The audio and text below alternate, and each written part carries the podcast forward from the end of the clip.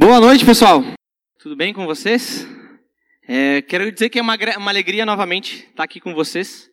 É, todo domingo eu me sinto muito feliz em vir aqui, ver cada um de vocês, compartilhar da fé junto.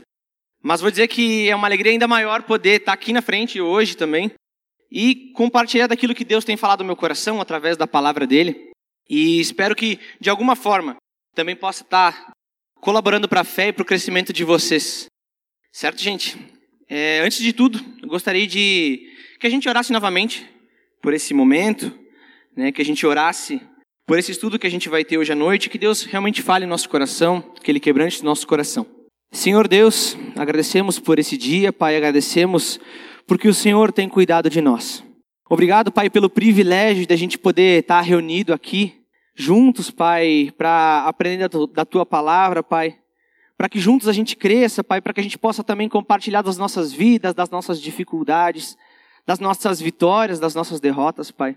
Agradecemos porque o Senhor tem sido bondoso conosco. Obrigado porque o Senhor nos dá realmente esse privilégio da gente andar junto, Pai, como igreja. Isso é algo que é além da nossa compreensão, Deus, e como é bom estar aqui em família, uma família em Cristo, Pai. Obrigado por isso. Que o Senhor fale a nós hoje, que a tua palavra seja eficaz no nosso coração e nos transforme. É isso que nós te pedimos. Em nome de Jesus. Amém. Bom, pessoal, não sei quantos de vocês me conhecem. Né? Tem uma grande, um grande pessoal aí que me conhece desde que eu era pequenininho. Antes de eu ser esse homem zarrão aqui, barbudo. É, eu era bem pequenininho e eu participava do CTG, não sei qual é a realidade de vocês aqui, se alguém já participou de dançou no CTG, dançou na invernada. E eu fiz tudo isso quando era criança. Eu era alguém muito uh, envolvido nas coisas do CTG. Eu declamava, dançava chula. Ainda danço chula, ainda dou aula de chula para algumas crianças. E era algo que realmente fazia parte da minha infância. Não só minha, como toda a minha família. Todo final de semana, basicamente, a gente estava indo para alguma cidade, para algum rodeio, para competir. É, era algo comum para a gente ir, a gente gostava muito disso. E como eu participava, declamava, dançava chula, e era muito bom nisso, era comum voltar para casa sempre com dois troféuzinhos embaixo do braço, assim, andava aqui assim. E achava o máximo isso. Achava o, o meu auge era poder voltar de rodeio, voltar no final de semana, voltar com um troféu embaixo do braço, e assim, eu ganhei, eu ganhei. É, isso é, era algo que ficou por muito tempo, até meus 12 anos. A gente ficava assim numa rotina, muito uh, de muitos ensaios, a gente brigava muito em casa porque eu não queria ensaiar. A criança não gosta de ensaiar, não gosta de treinar. E nesses, nesses rodeios, né, cada vez mais eu fui uh, ficando bom, né? Eu até ganhei o rodeio de vacaria, que era o rodeio máximo que eu podia ganhar. Né? Era o melhor declamador mirim do Rio Grande do Sul. Meu Deus, eu achava o máximo né, saía no jornal, tirava foto com os troféus lá, e todo mundo, nossa, o Ariel é bom. e era algo que fez parte da minha vida e que, com o passar dos anos, é, olhando para minha vida hoje para trás, eu vejo que Deus é, teve que mudar muito meu coração. Porque quando eu era criança, é, isso por causa da competição, eu queria ser sempre melhor que todo mundo. Sempre queria ser o melhor em tudo, eu queria mostrar. Eu tinha um professor que, inclusive, me instigava a meio que humilhar os meus, meus concorrentes, assim, né? Tava dançando chula e ficava, não, tu é ruim, tu é ruim. E eu tenho que ser melhor que tu. Né? E era algo comum na minha vida, algo comum de querer ser o melhor, de, que, de querer dizer para todo mundo que era bom. E de alguma forma era o meu grito de dizer: olha, olhem para mim, olhem como eu sou bom, né? me honrem, né? olhem o que eu conquistei aqui com o meu esforço, com o meu treino, com o meu trabalho. Né? Uma criança de 12 anos achava isso o máximo. E isso é algo comum na nossa sociedade. Né? Recentemente, se vocês podem comprovar isso, a gente teve o acompanhamento dos Jogos Olímpicos. Quem assistiu aqui Jogos Olímpicos? Algum, algum esporte. Acompanharam o Brasil, ficaram de madrugada, assistir, torcer pro Brasil, pro vôlei. Eu via que uma galera fazia, fazia maratona lá, ficava até duas horas da manhã para assistir o vôlei, né? E, e a gente vê que é exatamente a mesma coisa. As pessoas treinam, elas se dedicavam, competiam durante quatro anos em vários torneios para galgar posições no ranking mundial, para ter a oportunidade de chegar numa Olimpíada onde que tem os melhores dos melhores. E chegar lá e dizer assim, eu vou dar o meu melhor e eu vou conquistar, eu vou subir no pódio, eu vou ser o melhor, vou ganhar uma medalha de ouro e eu vou estar tá no topo do mundo. Isso é algo comum, não é, não é, não é assim? Não, não foi isso que aconteceu nos Jogos Olímpicos? Só que o problema é que isso não acontece só nos rodeios, não acontece só em Jogos Olímpicos. Acontece em todo momento, em todo lugar. No nosso trabalho, acontece na nossa casa, acontece com a nossa família. É comum ver a, a competição dos primos, né, para ver quem que vai dar certo, né? Vocês já, já tiveram é, essa experiência. É, é comum é, ter competições de trabalho para ver quem vai ganhar a promoção, para ver quem vai ganhar o melhor salário. É comum. A gente quer ser o melhor, a gente quer mostrar que a gente é bom, quero conquistar, quero ganhar o mundo. Cada vez mais a gente se vê rodeado por esse tipo de filosofia, de ser o melhor, de galgar posições. Só que aí que, que entra algo e a, a, a, entra a fala de Jesus, algo que transforma o nosso coração, porque é algo além daquilo que a gente pensa, daquilo que a gente vive. E aí eu queria convidar vocês para abrir as suas Bíblias em Mateus 11, um, um dos versículos muito conhecidos. Mateus 11, do 25 ao 30. Vamos lá, vamos ler Mateus 11, do 25 ao 30. Naquela ocasião, Jesus disse: Eu te louvo, Pai, Senhor dos céus e da terra, porque escondeste essas coisas dos sábios e cultos e as revelaste aos pequeninos. Sim, Pai, pois assim foi do teu agrado. Todas as, todas as coisas me foram entregues por meu Pai. Ninguém conhece o Filho a não ser o Pai, e ninguém conhece o Pai a não ser o Filho, e aqueles a quem o Filho o quiser revelar. Venham a mim todos os que estão cansados e sobrecarregados, e eu lhes darei descanso. Tomem sobre vocês o meu jugo e aprendam de mim, pois sou manso e humilde de coração, e vocês encontrarão descanso para as suas almas, pois o meu jugo é suave e o meu fardo é leve. É muito interessante porque no livro de Mateus ele traz a ideia como um todo de falar de quem é Jesus. A gente está aqui no versículo 11, basicamente na metade do, do, do Evangelho de Mateus. E nesse Evangelho como um todo, a ideia de Mateus foi escrever quem era Jesus para os judeus. E os judeus, lá desde, desde Adão e Eva, já estavam esperando alguém para salvar, salvar o seu povo. E eles estavam esperando o Messias. E aqui o livro de Mateus, ele quer dizer, em todo, em todo o Evangelho, está querendo dizer que aqueles que eles estavam esperando era Jesus. Jesus era o Messias esperado. É aqueles que eles estavam aguardando há tanto e tanto e tanto tempo. Esse é o objetivo do livro como um todo. Só que o que, que acontece, o que, que é, é, é contra as aparências, é que Jesus não vem como eles imaginavam que seria o Messias. O Messias era esperado como um rei poderoso, alguém de trono de ouro, alguém que chegasse lá, metesse o pé na porta do, dos romanos e falasse: aqui eu sou, aqui é judeu, né? Aqui é o meu reino, aqui é, o nosso povo tem que ser liberto. Só que, só que Jesus não era assim. Jesus era galileu. Era, era, não, não era do centro do, do, do, de Israel. Ele não, não nasceu em Jerusalém. Ele nasceu em berço de ouro. Como vocês bem conhecem a história de Jesus, Jesus nasceu numa manchedora, de uma forma simples. Nasceu ali num, num celeiro ali com vários animais. Imagina que, que situação desagradável para ter uma criança ali. E Jesus nasceu nesse contexto. Jesus várias vezes, né, quando Jesus está pregando, eles falam assim que ele era nazareno, e as pessoas falam, mas pode vir algo bom de Nazaré? Né? Quem que é esse cara? Veio lá do Cafundó do Brejo vai querer ensinar ensinar aqui o padre a rezar a missa, né? Era, era assim que era Jesus. Era alguém humilde, alguém pobre, que não, não, não, não nasceu em berço de ouro. E é legal porque quando a gente olha para o capítulo 11 como um todo, a gente leu 20, do 25 ao 30. Mas quando a gente olha para o capítulo 11, é, tem exatamente esse questionamento de João Batista para Jesus. Ali no versículo 2, do versículo 2 até o versículo 6, João Batista vai perguntar para Jesus, né? Ele está preso e ele manda os discípulos até Jesus e pergunta: Jesus, tu é aquele que a, gente, a quem a gente está esperando ou a gente tem que esperar outro? Né? É tu mesmo que é o Messias que a gente está esperando há tanto tempo? É tu mesmo que vai nos libertar? E aí a resposta de Jesus é, é muito bacana, porque no versículo 5, até vou pedir para colocar o versículo 5 aqui, do capítulo 11, Jesus vai responder assim para os discípulos de João Batista.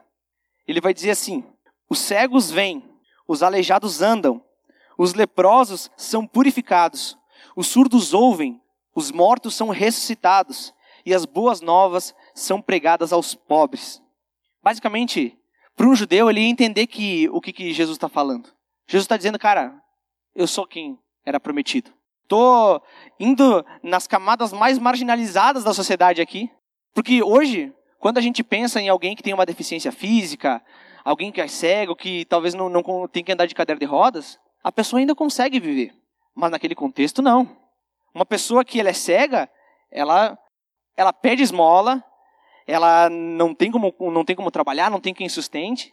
E, inclusive, uma carga que era colocada sobre essas pessoas é que elas, se elas estão nessa condição, é porque elas pecaram.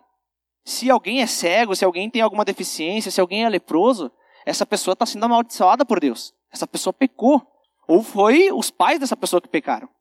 E aí Jesus fala que ele está curando essas pessoas. Fala que ele está se importando com essas pessoas. Pessoas que eram pequenas. Pessoas que não eram as melhores, não eram as mais instruídas. Jesus estava se importando com essas pessoas. E aí a gente começa a olhar o decorrer do, do capítulo, e aí, logo depois que ele responde isso, ele vai falar para os discípulos, para os discípulos que estão ali a respeito de João Batista. E ele começa a fazer uma comparação entre o grande e o pequeno. Ele começa a falar: não, todos vocês viram ao João Batista, e ele é o maior de todos que nasceram de mulher. Mas o menor no reino dos céus é maior do que João Batista. Ele vai falar exatamente isso, vai fazer a comparação entre os grandes e os pequenos. E Jesus estava lá se dedicando aos pequenos, falando do evangelho para os pobres, para aqueles que não tinham condição, para aqueles que não tinham o que fazer. Eles eram completamente dependentes. E aí Jesus começa, ele fala isso. Depois, ali no versículo 20, ele vai falar a respeito das cidades. Ele está numa região da Galileia e ele vai dizer exatamente isso. Ele vai falar sobre Corazim e Betsaida, que são cidades ali dos judeus. Ele fala: ai de vocês, porque vocês viram os milagres que eu fiz, e mesmo assim vocês não, não estão crendo. Se Tiro e Sidom, que eram cidades que não eram, não tinham judeus lá, eram cidades pagãs, adoravam outros deuses. Se eles tivessem visto os milagres, eles teriam crido. Eles teriam se convertido. Ele vai falar a mesma coisa para Cafarnaum. Ele vai até comparar com Sodoma. Ele vai dizer: se eu tivesse feito esses milagres lá, Sodoma não tinha sido destruída. E vocês sabem que Sodoma e Gomorra foram destruídas por causa do pecado das pessoas. E aí é nesse contexto, entre grande e pequeno, entre egoístas e humildes, entre ricos e pobres, né, entre aqueles que aceitam e aqueles que rejeitam a Jesus. A gente vem para esse texto que ele fala que não, esse, a, o mistério, que a obra de Deus, a revelação de Deus foi revelada aos pequeninos, não foram aos grandes.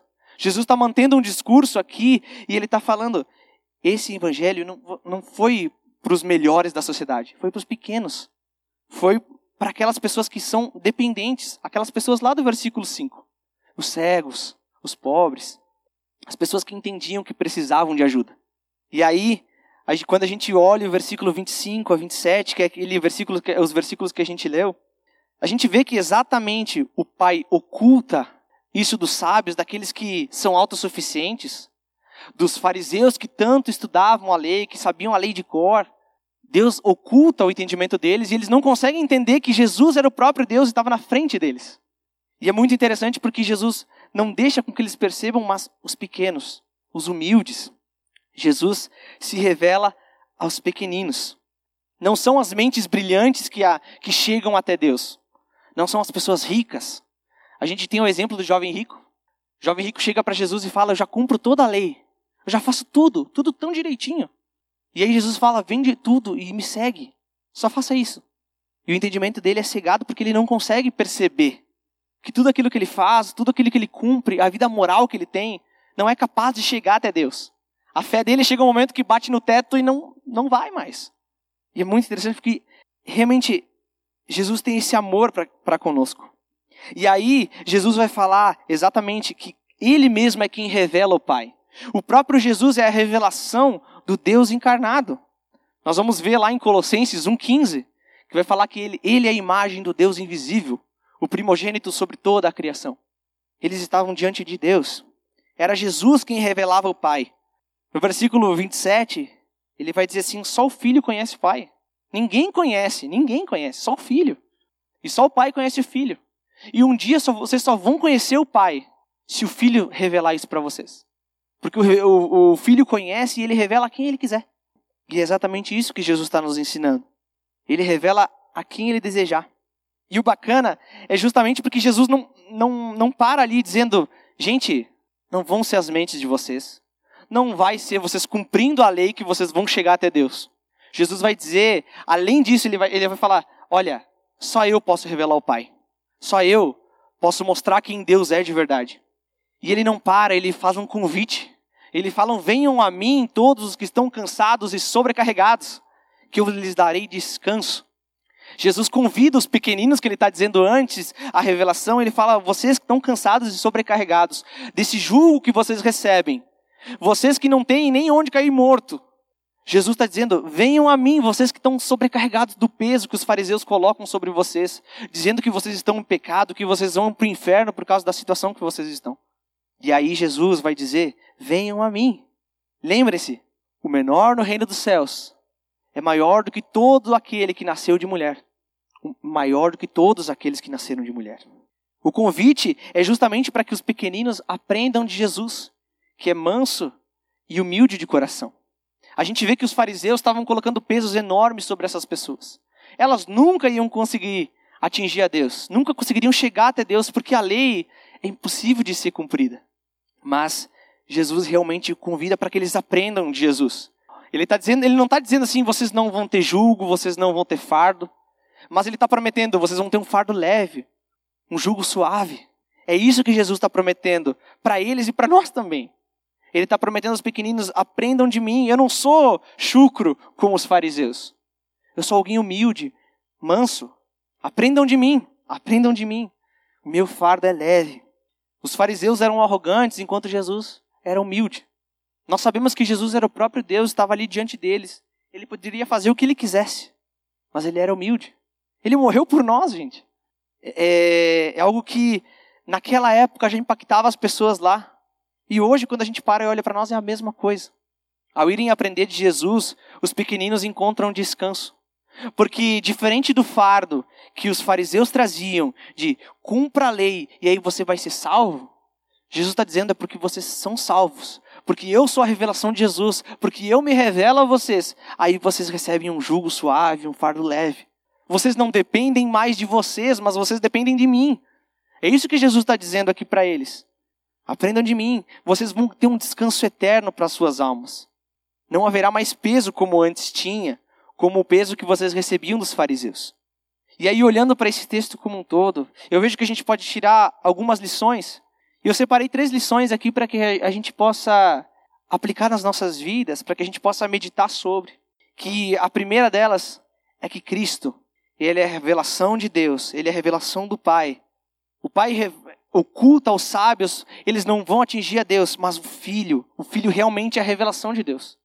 Nós só conhecemos a Deus porque Jesus um dia morreu por nós, nos deu a esperança e tocou lá no fundo do nosso coração, para que a gente o conhecesse.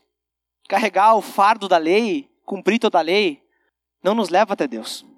O objetivo da lei, quando foi dada para o povo, era apontar o pecado e não apontar, não apontar para Deus. Era para mostrar que justamente eles não, Deus é tão perfeito que eles não, nunca vão conseguir atingir a lei. Nunca vão conseguir atingir o, o, caráter de Deus. Mas as pessoas achavam que cumprindo a lei, eu vou chegar até Deus. E não é assim com, com a gente hoje. Às vezes as pessoas falam assim, é, ah, aquela pessoa é tão boazinha. Ó, se ela não for para o céu, não sei. Vocês já ouviram isso? Ah, aquela pessoa ela é tão boa, faz tanta caridade. Nossa, ela é uma pessoa tão doce de conversar, tão legal de conversar. Se essa pessoa não for para o céu, eu não sei quem que vai. Parece que depende das pessoas. E a gente vê isso acontecendo lá, há dois mil anos atrás, em Israel, um povo completamente diferente de nós. E a gente vê acontecendo hoje. As pessoas achando que elas são salvas pela sua justiça própria. Elas só são salvas porque Jesus um dia se revelou e só por causa de Jesus. Não é por causa nossa, não é por causa minha, não é por causa tua, por, por causa tua.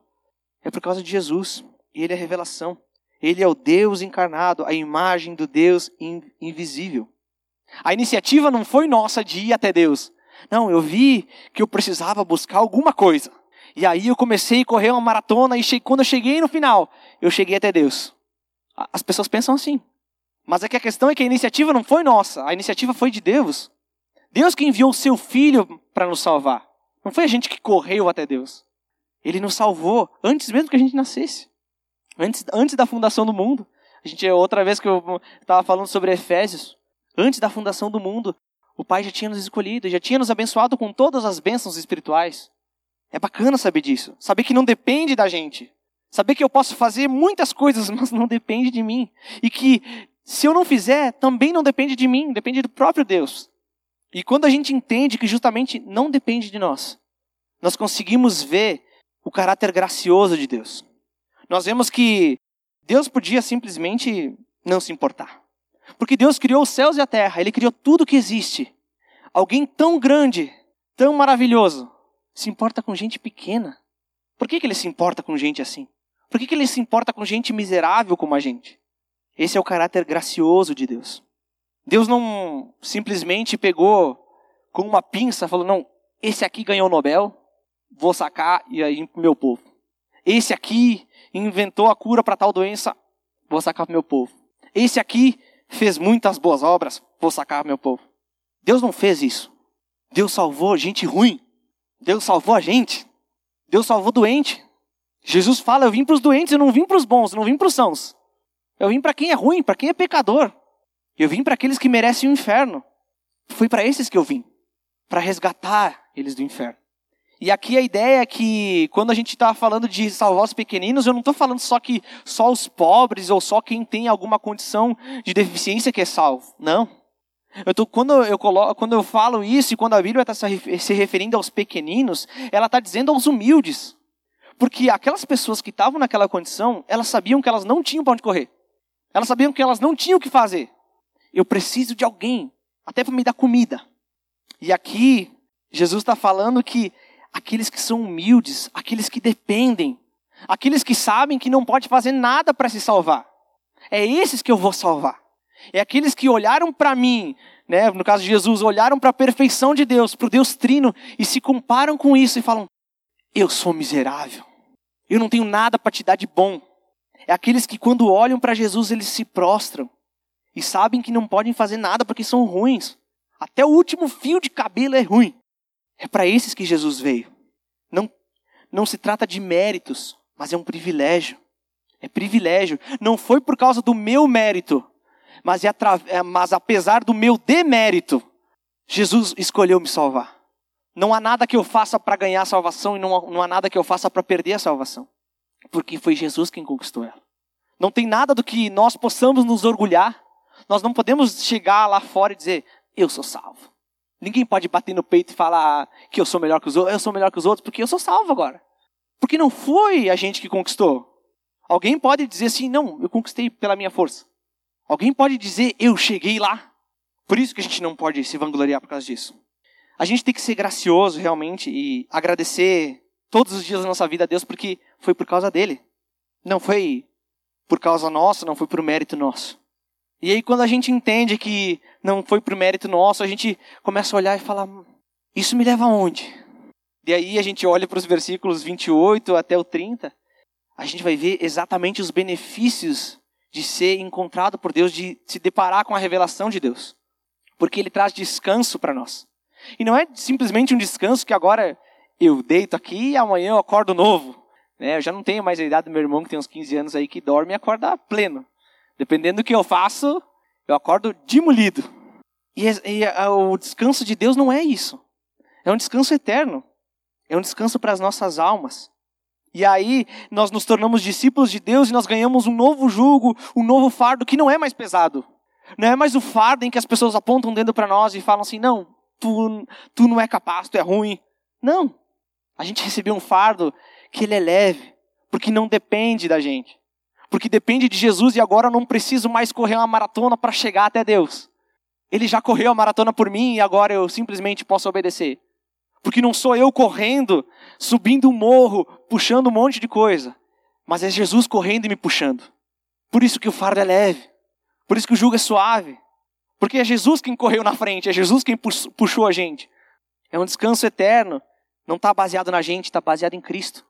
E é por isso que é leve. É graça. E pensando sobre essas coisas, pensando que Jesus é realmente a revelação do Pai, que nós temos benefícios com Ele, nós temos benefícios por causa da revelação de Jesus, por causa do caráter gracioso que Ele derramou para nós, em Jesus Cristo. Eu queria fazer algumas perguntas para vocês, para que a gente pudesse estar refletindo essa semana, para que a gente pudesse realmente estar aplicando nas nossas vidas isso que a gente acabou de ler. Que Jesus vem aos cansados, aos sobrecarregados. Ele vem aos pequeninos. Ele se mostra a gente que não, que quando a gente olha fala, esse aí não vale nada. Que a gente realmente reflita sobre isso, mas com aplicações práticas. E aí eu queria perguntar para você se diante dessa boa notícia, que a gente sabe que é o evangelho, que Jesus veio em nosso favor, morreu por nós, ele é a revelação do Pai. Aí eu pergunto para você, tu continua vivendo sobrecarregado? Sendo que Jesus nos convida a realmente descansar nele? Você continua achando que a tua vida, os teus sonhos, inclusive a tua salvação, depende dos teus, da força dos teus ombros? Tu continua achando que tu tem que chegar lá, tem que galgar posições? Agora eu sou um, um crente um, depois eu sou um crente dois, depois eu sou um crente três. E aí depois, quando eu chegar no final da minha vida, nossa, aí eu vou para os braços de Jesus porque eu, eu cheguei lá. Tu continua pensando assim? Tem sido um fardo para ti pensar pensar sobre Cristo e, e tem sido pesado realmente viver uma vida com Deus? Se salvar por si próprio? Também a gente sabe que conhecer da Bíblia, conhecer das Escrituras é, é fundamental para todo cristão. Isso é, é importante para todos nós, sem exceção. Daquele que conheceu Jesus ontem, daquele que conheceu há 40 anos atrás. Mas é, uma coisa que a gente pode cair no erro é que muitas vezes, quando a gente procura conhecimento e só saber, saber, saber, saber, e sem vida prática, sem piedade realmente, sem ter uma vida piedosa diante de Deus, a gente pode cair no erro e no engano de ter uma arrogância como os fariseus tinham, de saber, de ter a cabeça cheia, mas não viver nada. E acabar, inclusive, desprezando aqueles que conheceram a Jesus ontem. A gente pode cair nesse erro. E aí eu pergunto para vocês também, da mesma forma que eu já fiz essa pergunta para mim mesmo, é se vocês também, se vocês têm vivido de uma forma que, como se vocês merecessem mais o céu do que o irmão que está ao teu lado. Você tem vivido assim? Como se a tua fé fosse uma super fé e aquele que conhece menos da Bíblia do que você não merece tanto o céu assim? Você tem colocado um peso sobre aqueles que conheceram Jesus recentemente? Sobre aqueles que não conhecem tanto da Bíblia? Não, não sabem vários versículos de cor, não sabem como acha tal capítulo, não sabem onde acha tal livro. Você se acha melhor do que eles porque você conhece mais? Você tem colocado um peso sobre eles, como se eles tivessem que saber tudo, porque senão eles não, não vão herdar o reino dos céus? Ou melhor, se eles são bons o suficiente, eles só são bons quando eles seguem os teus passos, ou vivem uma vida exatamente como a tua. Você tem, tem vivido assim? Por acaso você mesmo tendo a consciência que o evangelho não, não tem nada a ver conosco, ele não, não é algo que nós conquistamos e que nós fizemos por, por, por acontecer, mas que Jesus é quem conquistou para nós. Mesmo sabendo disso, mas quando você vai falar de Jesus para alguém e falar da maravilha que foi conhecer Ele e descansar realmente nele, você fala exatamente isso? Você fala para aquela pessoa que não conhece a Cristo, vai lá, faça esse passo, esse passo, esse passo, esse passo, e depois Jesus vai olhar para ti e falar: Esse cara é bom, agora eu vou salvar ele. Quando você fala de, de Jesus, você fala dessa forma? Quando a gente tem apresentado, a gente tem, tem falado realmente que tudo depende de Jesus e que é Ele quem nos conquista, é Ele que nos chama, como acontece no versículo 28. Venham a mim os cansados e sobrecarregados, e eu lhes darei descanso. Nós temos pregado que a gente tem que subir até os céus para encontrar Jesus, ou que Jesus veio, desceu na terra, encontrou a gente no lamaçal que a gente se encontra, e aí falou: agora eu vou fazer vocês brancos como a neve? O que, que nós temos passado para as outras pessoas? Que a gente realmente reflita nessas coisas, que a gente reflita realmente se nós temos passado a mensagem adiante, se nós não temos colocado peso sobre aqueles que não conhecem tanto, e, e a gente se achando superiores aos outros porque nós conhecemos mais. Que a gente não viva assim. E é pensando em tudo isso é que eu convido vocês a realmente a orar pela própria vida de vocês. Para que a gente entenda que nessa Olimpíada da vida, não é a gente que galga posições, não é a gente que compete. Da mesma forma com que várias pessoas aqui levantaram a mão que estavam acompanhando os Jogos Olímpicos, nós não competimos. Pessoas foram lá e competiram representando o Brasil e outros países também. Mas que da mesma forma, nessa Olimpíada da vida, que seja Jesus quem nos represente, Jesus que seja o atleta que fala e vista a camisa do povo dele e fala: eu que venço, eu que galgo posições, eu que conquisto a medalha de ouro, eu que trago o prêmio para casa e eu que levo a medalha para o meu povo. Que a gente se alegre justamente porque Jesus venceu e não porque nós tivemos qualquer mérito nisso, mas que a gente realmente agradeça a Jesus porque ele venceu. Ele correu a corrida por nós. Ele já venceu, já conquistou tudo, ele é a revelação de Deus. Foi Jesus quem venceu, que trouxe a medalha para casa. Trouxe para nós e hoje nós podemos festejar. Como várias vezes festejamos porque ganhamos uma Copa do Mundo, porque ganhamos uma medalha de ouro. Mas aqui o prêmio é eterno, não, não fica simplesmente por algumas semanas a gente lembra. Então, que a gente lembre do que Jesus fez. Que ele é para a gente ruim como a gente. Que ele veio nos salvar. Que a gente não acha que a gente é merecedor mas que a gente seja completamente grato a tudo que Jesus fez por nós. Convido vocês a abaixar suas cabeças e a orar a esse Deus que fez tudo por nós. Pai, obrigado porque o Senhor é bondoso. Obrigado porque um dia o Senhor veio ao nosso, veio ao nosso encontro, veio ao nosso favor, Deus. O Senhor é a revelação de Deus.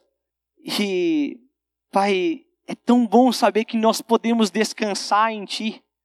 É tão bom saber, Deus, que não, não depende dos nossos méritos ou das coisas que a gente faz ou deixou de fazer, mas é pelas coisas que Tu fez, Pai. Essa, essa é a boa notícia, é que o Senhor já fez.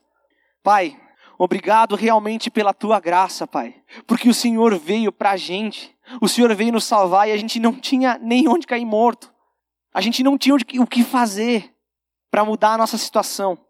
Mas o Senhor, por causa do teu grande amor, por causa da tua graça, da tua justiça, o Senhor se entregou por nós. E essa é, sempre será a boa notícia: que o Senhor nos salvou, o Senhor nos libertou do nosso pecado.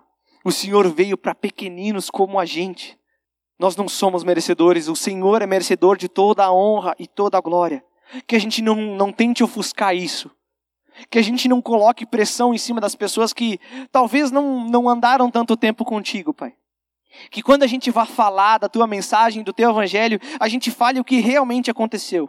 Que a gente fale que o Senhor venceu, que o Senhor conquistou.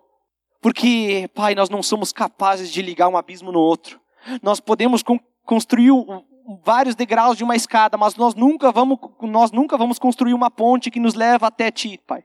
Nós nunca faremos isso. Nós não somos capazes. Nos coloca realmente na nossa condição de hum, humildes, Pai. Na condição que, nós, que faz com que a gente entenda que nós, nós não temos o que fazer, Pai. Mas que justamente quando nós confiamos em Ti, nós temos uma vida plena, nós temos descanso, nós temos um jugo suave e um fardo leve, porque não depende de nós, é o Senhor que nos puxa. Obrigado por isso, porque o Senhor é bondoso. Obrigado pela tua palavra que fala ainda hoje para nós. Falou há tanto tempo e ainda fala a nós, fala ao nosso coração. Obrigado por isso, Pai, pela tua graça demonstrada a nós e revelada a nós. Em nome do teu filho amado que nós oramos. Amém.